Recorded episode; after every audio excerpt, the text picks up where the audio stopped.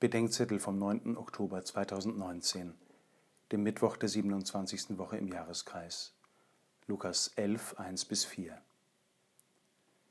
Lehre uns beten, wie auch Johannes seine Jünger beten gelehrt hat, bittet einer der Jünger Jesus.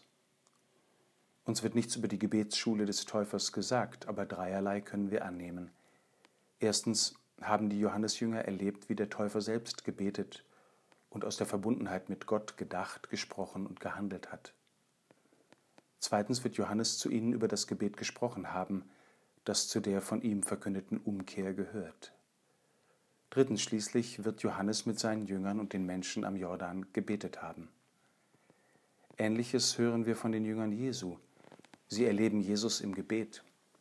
Das Beten Jesu wird für sie zur Anfrage, wo sie ihn darum bitten, auch zu betenden Menschen zu werden – es wird für sie zur Offenbarung, wo sie Jesus für sie zum Vater beten hören.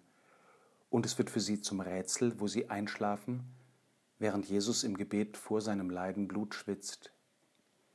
Zugleich spricht Jesus zu ihnen über das Gebet, das zugleich vertrauendes Bitten und verfügbares Hören auf Gottes Willen sein soll. Doch es gibt einen grundsätzlichen Unterschied zwischen der Gebetsschule des Täufers und der Jesu. Wie Johannes ist Jesus der, von dem sie beten lernen. Anders als Johannes ist Jesus der, zu dem sie beten. In ihm kommt ihnen Gott selbst entgegen.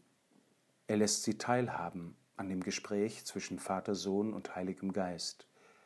Durch ihn und mit ihm und in ihm beten die Jünger aller Zeiten und Orte. Und auch diese Bitte ist vor ihm schon Gebet.